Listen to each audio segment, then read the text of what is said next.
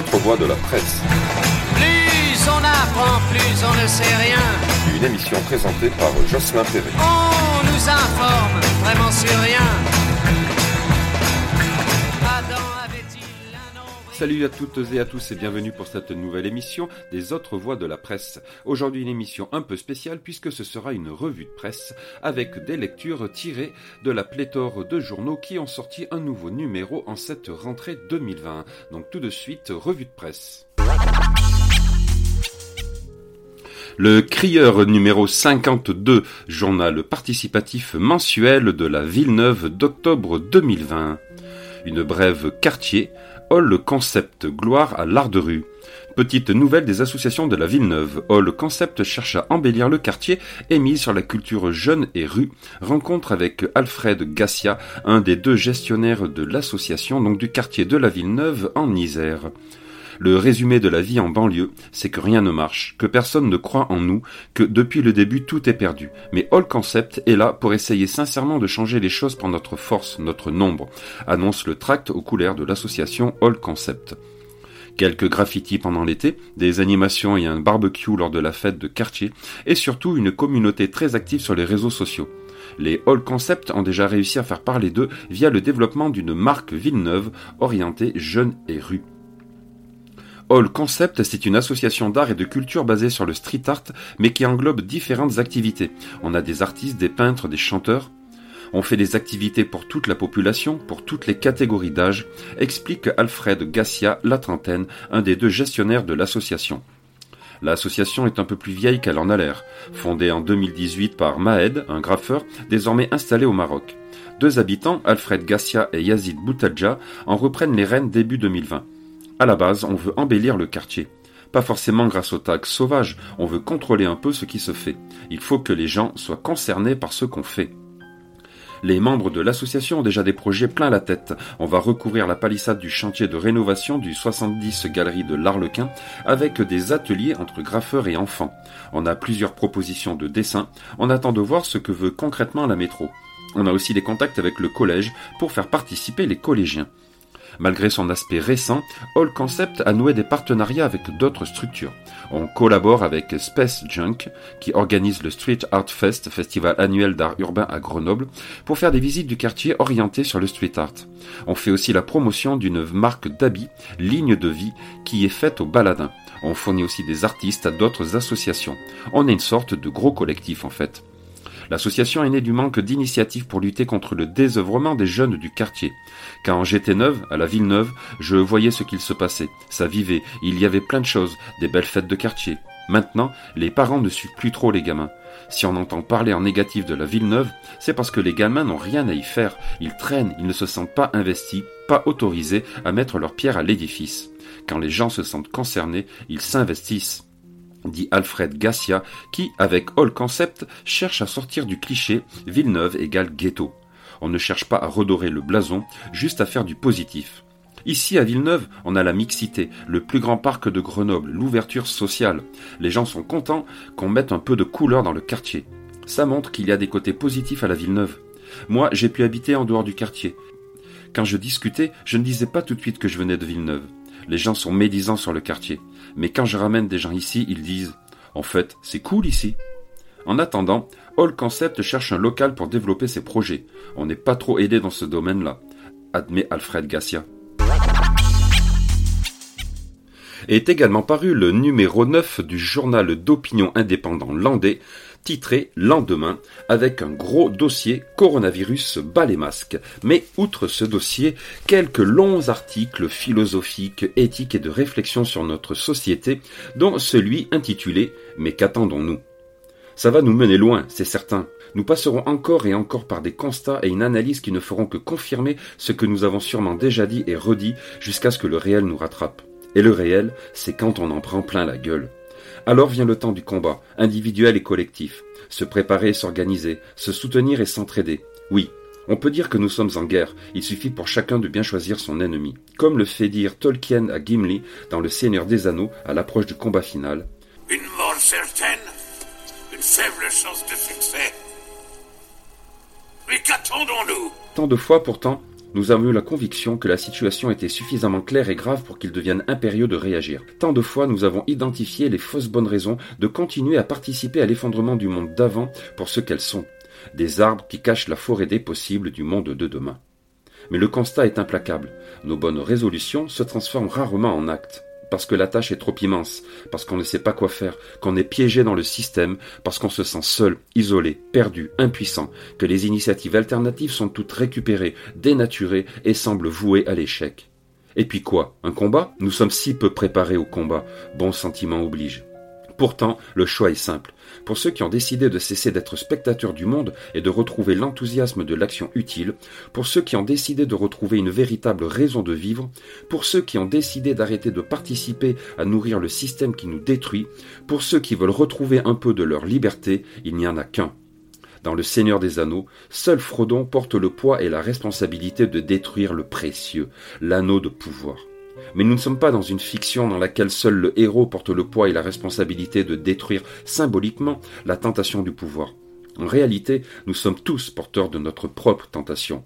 Libérons-nous, abandonnons l'impasse de l'avoir et engageons-nous humblement et résolument sur le chemin de l'être. Casserole, le journal féministe et libertaire à prix libre, a sorti son numéro 13 août-octobre 2020 avec un très gros et excellent dossier des fini. En introduction de ce dossier, un article signé euh, Hélène Hernandez, 24 heures pour prévenir son bourreau, violence conjugale toujours. Le décret du 27 mai 2020 est passé inaperçu et pourtant il met en péril les ordonnances de protection des femmes victimes de violences conjugales. Suite au Grenelle des violences, montagne qui a accouché d'une souris, il n'y a eu scandaleusement aucune réelle avancée pour protéger les victimes. Bien au contraire. Voilà dix ans que l'ordonnance de protection existe en France. Elle permet de décider un éloignement d'un conjoint violent ou un retrait du droit de porter une arme à feu. Le 28 décembre dernier, Aurélien Pradier, député LREM, proposait de réduire le délai d'obtention des ordonnances de protection pour les femmes victimes de violences conjugales à 6 jours contre 42 actuellement afin de rendre ce dispositif plus accessible. Seulement 4000 ordonnances de protection ont été délivrées en France en 2019, un chiffre pourtant en nette augmentation, 20 000 en Espagne la même année. D'une part, l'ordonnance est peu connue du grand public et donc des femmes victimes. Et, d'autre part, les juges aux affaires familiales rechignent à la délivrer si la victime ne porte pas plainte. Ce décret du 27 mai a été initié par Nicole Beloubet, sinistre de la justice. Non seulement la femme doit elle-même prévenir son bourreau qu'une ordonnance de protection a été demandée contre lui, mais pour ce faire, elle doit trouver un huissier en urgence, le payer à minima 90 euros, le tout en 24 heures chrono. Sinon, l'ordonnance serait caduque. Le mouvement féministe s'est levé contre le décret. Même Aurélien Pradier a signifié à la ministre qu'il avait honte. Vous imposez aux femmes victimes de payer la procédure et de convoquer elles-mêmes leur bourreau en 24 heures? Vous tuez l'ordonnance de protection. Ma colère, je ne la retiendrai pas. C'est celle de milliers de femmes en danger qui vous entendent dire blanc et vous voient faire noir, qui voient une secrétaire d'État encore absente aujourd'hui bavasser sur les plateaux de télévision alors que l'essentiel n'est jamais fait du rififi sur le dos des victimes dans les sphères de l'impuissance publique. Tuer l'ordonnance de protection, c'est condamner les femmes au féminicide. C'est donner un signal d'impunité aux agresseurs. Ce 9 juin, un amendement à la loi contre les violences a annulé les effets du décret, mais aucun moyen supplémentaire n'a été débloqué pour tenir les délais. Chaque année, quelques 200 000 femmes sont victimes de violences physiques ou sexuelles infligées par leurs conjoints. Et pendant ce temps, à la mi-juillet, 51 féminicides ont été perpétrés depuis le début de l'année. Le décompte macabre continue. V'là que l'album commence, y'a là de bonnes offenses. Au tas d'hommes dont la somme violence s'étale comme des tas de bandes, des tas de normes, des tas de sommes Nos sens d'être à c'est la somme. L'absence l'absence de sens nous assomme. L'indifférence nous va comme un temps nous sommes guère fringants Mais personne n'a d'ordonnance. Pour venir à bout des symptômes Personne se révolte ni ne s'informe, personne s'étonne plus de rien C'est chacun pour sa pomme, trop rend C'est tant qu'à faire une intro, c'est bien beau mais bien trop commun. Gros faut bien que je profite l'occasion que je balance. Ouais plein pour les infos qui s'imposent. Et main de choses, faut bien que je cause bien bien chose, mieux vaut prendre de l'avance. Vu le peu d'artistes qui y participent, s'activent pour que l'info transite arrive auprès des oreilles naïves et servent à ce que cela pense. Moi ça m'attriste, tant de rappeurs s'agitent, agissent par capitalisme, ils trahissent pour se remplir la panse. Subir la France, ça me fout les boules quand j'entends les fous, j'entends Caris et Jules se font entendre et laissant entendre qu'un viol de temps en temps c'est cool. Le temps cool et c'est boulé, on tend dépouiller, souiller, fouler au pied la culture dont leur succès pourtant découle. C'est tout le problème et ça fout le bordel, ouais. La foule croit que pour le coup c'est tout ce qu'on sème, le goût pour pour l'oseille, la course courte, grosse paye, les bourses et tout pour toujours avoir le plus beau gamos. Ray, le mépris, le sexisme qui s'exhibe dans les clips où les filles se voient très vite toutes réduites par des types. Au rang d'objet, on décide que pour dire qu'elles sucent des bites, veillez à ne pas m'associer aux Alrix Gus des bites. Je vais vite, y'a tant à dire, je m'excite, y'a tant à redire, je médite. Devant la pire offense faite au rap, je dis ce que je pense mérite. Pas la moindre indulgence, ayez en l'assurance, je fais pas dans la nuance, sachez qu'il y a peu de chance pour des feats, me dépite. Aussi les MC qui posent mal sur tes beats, leur pépite, se délit, tu fais d'un flot fume ses frites. Tenez bon, suivez le beat, suivez le son, oui les dit quelque chose de profond. Quand t'as touché le fond, on évite,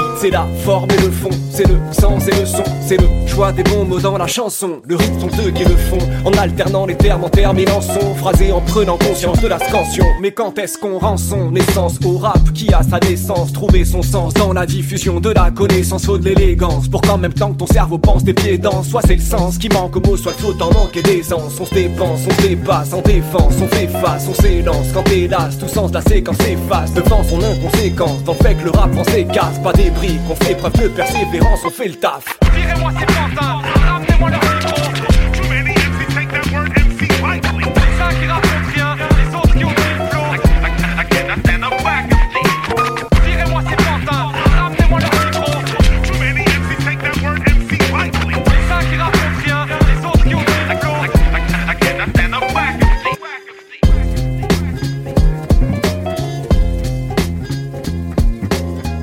Casserole numéro 13 toujours, écologie et lutte féministe.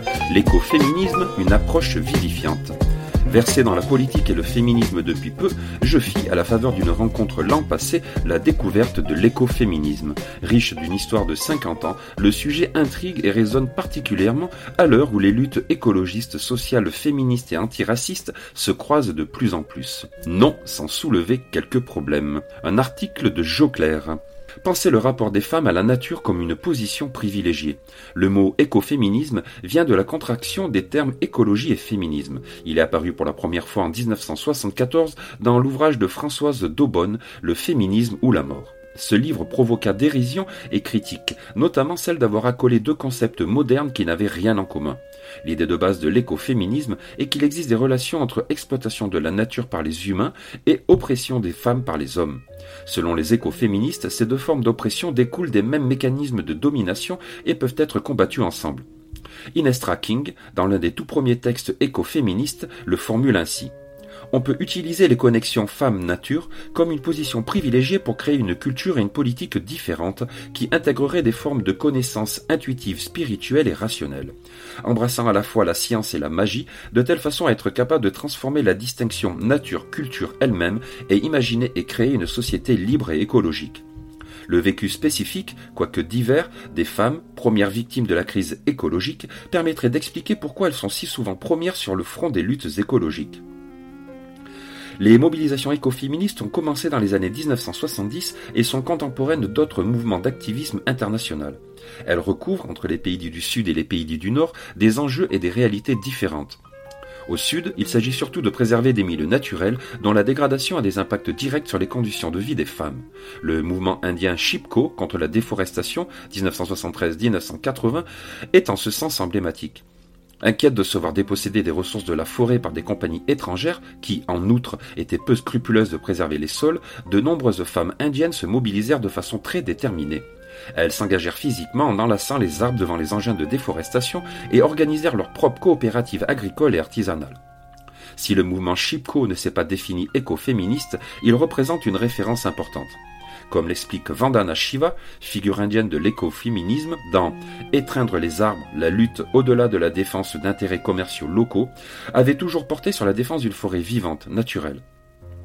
Au nord, c'est la menace nucléaire, militaire ou civile, dans le contexte de la course aux armements des années 1980, qui apparaît particulièrement mobilisatrice. Parmi les manifestations marquantes, citons la Women's Pentagon Action, le 17 novembre 1980, plus de 2000 femmes se rassemblèrent autour du bâtiment fédéral de la défense américaine pour y réaliser une sorte de performance artistique en quatre actes, mettant en scène notamment des marionnettes géantes symboliques, une noire signifiant le deuil et le chagrin, une rouge la colère et une dorée l'empowerment, la force de combattre. D'autres territoires anglo-saxons virent la mise en place de camps de lutte féministes, parfois sur de longues années, où se rassemblaient à certains moments plusieurs dizaines de milliers de personnes. En France aussi, des femmes s'engagèrent à leur façon dans des luttes antinucléaires comme à Plogoff, Fessenheim ou aujourd'hui à Bure. Cependant, les liens avec l'écoféminisme ne sont pas ici pleinement revendiqués car le concept pose question, suscitant parfois incompréhension ou rejet de la part des féministes. Il est des époques où s'affirme un romantisme vitaliste qui souhaite le triomphe de la vie sur l'esprit.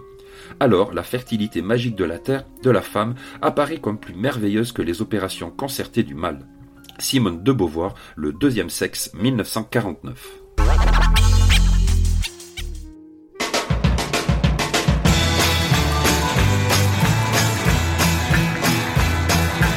On nous cache tout, on nous dit rien. Les autres voix de la presse. Plus on ne sait rien. Une émission présentée par Jocelyn Perret. On nous informe vraiment sur rien. Le trou des Combrailles est de retour avec son numéro 27 été-automne 2020 avec un dossier musique et SACEM. La la la la la la la la la la. Un dossier sur la musique dans notre campagne. La Combraille n'est pas très peuplée, pas spécialement jeune, pas spécialement touristique non plus, et ce n'est pas forcément évident d'y proposer des concerts.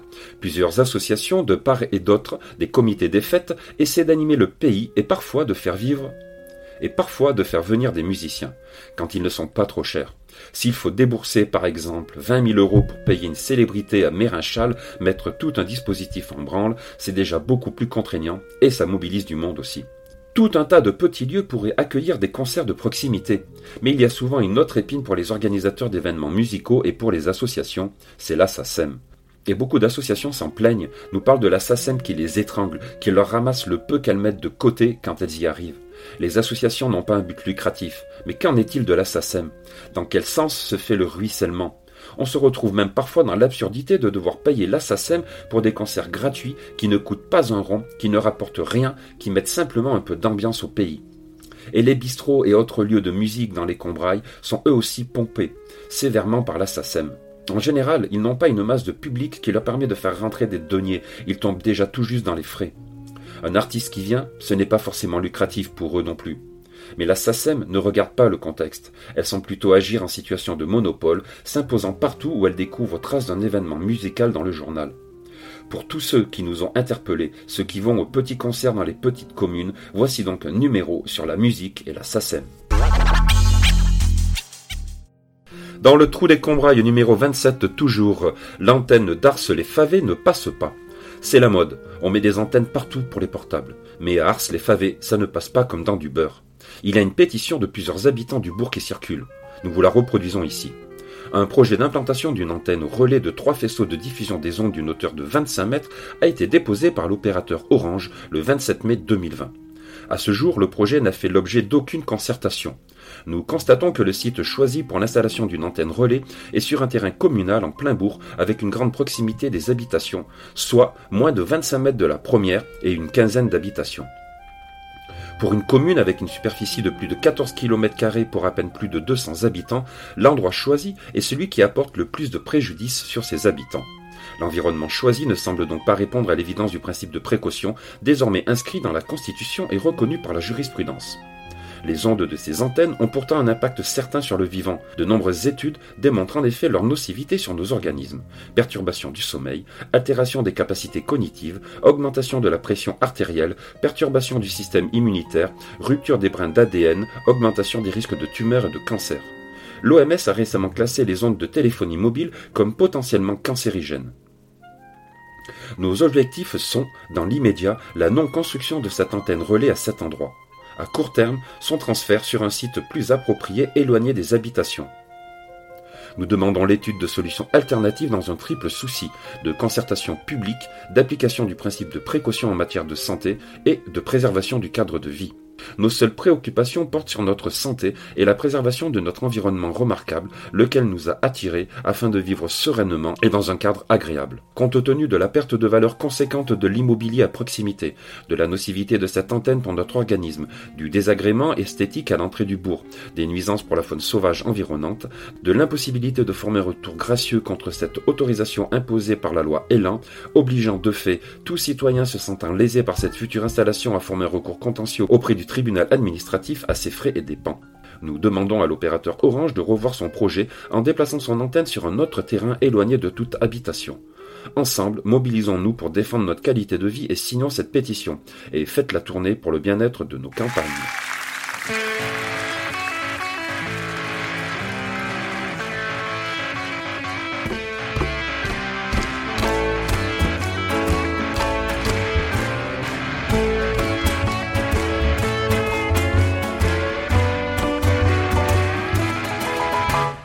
Tout à fait honnête, comme je n'ai rien à vous prouver, je vais vous dire de cette planète ce qui ne m'a jamais dérangé. Que deux hommes se marient entre eux du moment qu'ils sont amoureux et qu'ils aiment leurs enfants, évidemment. Et pour être tout à fait franc, comme je n'ai rien à vous cacher, tous ceux qui pensent autrement, vous m'emmerdez.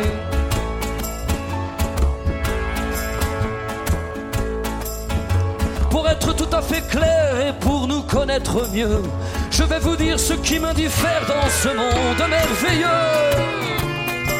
Qu'un étranger passe la frontière, qu'il vienne partager mon pain. Si ça peut faire moins de misère, je le veux bien. Ceux qui trouveront démagogique cette façon de penser, vous avez compris la musique, vous m'emmerdez.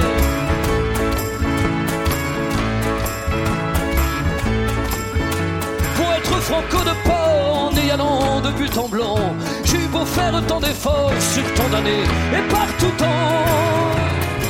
Je ne comprendrai jamais rien aux riches qui veulent toujours plus d'argent pour le cacher en fiscal niche comme c'est navrant. Je vais le dire simplement, emportez-les sous six pieds et avec tout leur argent, vous m'emmerdez.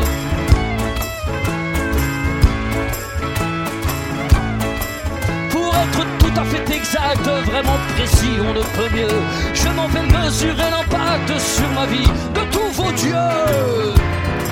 Je ne peux faire un pas dans la rue sans tomber aux bondieuseries. Sur une croix, un foulard, une vierge Marie. Comment le dire sans rancœur Loin de vos mosquées et clochers, s'il vous plaît, priez dans vos cœurs sans m'emmerder.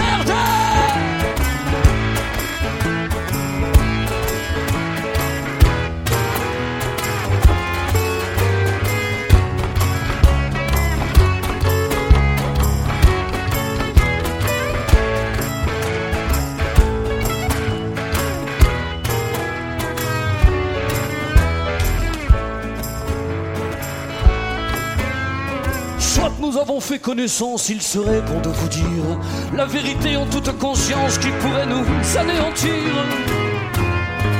Ne me donnez jamais le pouvoir, je serai bien plus loup que vos loups. Demandez donc à ma guitare si je suis fou.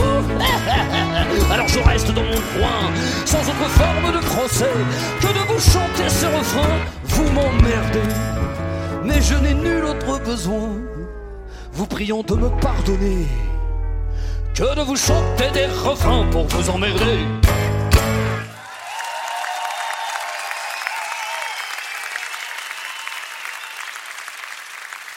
Aujourd'hui, nous recevons euh, Michel euh, du journal trimestriel euh, IPNS, donc qui fut diffusé sur le plateau de Mille Vaches, dans le numéro 72 de septembre 2020, un dossier sur euh, les éoliennes, avis de tempête sur la montagne Limousine. Euh, Michel, est-ce que tu peux nous expliquer un petit peu ce qui se passe autour de- des différents projets d'éoliens euh, sur le plateau? Alors, euh, eh ben, l'éolien, c'est quelque chose qui euh, se développe aujourd'hui beaucoup en France, et en particulier évidemment dans, des zones rurales. Euh, dans, j'étais en vacances il y a quelque temps dans le Jura, j'ai vu qu'il y avait des grandes pancartes euh, non à, éo- à l'éolien. J'ai traversé d'autres régions en France où je vois qu'il y a aussi des mobilisations. Et en fait, nous, on est une région où il y a très peu d'installations éoliennes. euh, et du coup, on voit arriver aujourd'hui un certain nombre d'entreprises, de- de- d'entrepreneurs, de, euh, de, gros groupes qui euh, ont des projets d'installation de, parcs éoliens euh, sur, notre territoire. Évidemment, souvent, c'est des projets qui suscitent la méfiance voir l'opposition euh, assez nette d'un certain nombre d'habitants qui se disent oh, qu'est-ce qu'on qu'est-ce qu'on va m'installer devant chez moi? D'autant que qu'en règle générale ces euh, installations sont faites avec euh, très peu de concertation. C'est-à-dire que les gens découvrent plutôt qu'il y a un projet chez eux une fois que il y a un premier mât qui est dressé pour faire les mesures pour les études préalables et pas avant et du coup, bah, c'est un sujet euh, finalement dont on parlait pas il y a deux, trois ans ici chez nous, euh, parce qu'on n'y était pas du tout confronté, et euh, qui arrive un peu en force depuis bah, deux ans à peu près. Il y a déjà quelques installations, mais il y a surtout beaucoup, beaucoup de projets et beaucoup d'autorisations qui ont été données pour mener des études. Donc euh, c'est autour de ce phénomène qu'on a euh, consacré trois pages du numéro. Alors ces trois pages-là, euh, elles sont moins pour dire est-ce qu'on est pour, est-ce qu'on est contre. ça, il y a eu ce débat dans, le journal il y a déjà quelques numéros, mais il est plutôt fait ce dossier pour donner un peu l'état des lieux. Pourquoi aujourd'hui il y a cette forte pression des industriels pour l'éolien. Pourquoi notre région, qui était un peu épargnée jusqu'à maintenant, devient une région euh, euh, où il y a beaucoup de projets? Et quels sont le rôle des conseillers, des conseils municipaux là-dedans? Et où et concrètement comment on veut en installer sur notre territoire? Et puis, euh, on, élargit, hein, on ne reste pas que sur une vision euh, plateau-centrique, dirons-nous, mais on regarde aussi un peu ce qui se passe autour de notre région, et en particulier en Nouvelle-Aquitaine, donc qui est la, région dont, nous dépendons, dans lequel il y a effectivement un certain nombre de projets, soit autorisés, soit en cours d'instruction, euh, euh, qui se développent. Est-ce que, une question comme ça, mais est-ce que cette avalanche de projets euh, sur le, le Limousin, la Creuse, euh, pourrait être en lien un peu avec la, la désertification, euh, l'habitat clairsemé, et où du coup les industries se disent qu'il va y avoir moins d'opposition, que ça va être beaucoup, pardon, que ça va être beaucoup plus facile de, de passer en force, d'installer tout ça, parce qu'on sent qu'il y a en effet un manque de transparence sur ces différents projets? Alors, il y a certainement ce, cet aspect-là qui joue. Il y a d'autres aspects qui expliquent euh, que ça devient euh, plus pressant aujourd'hui.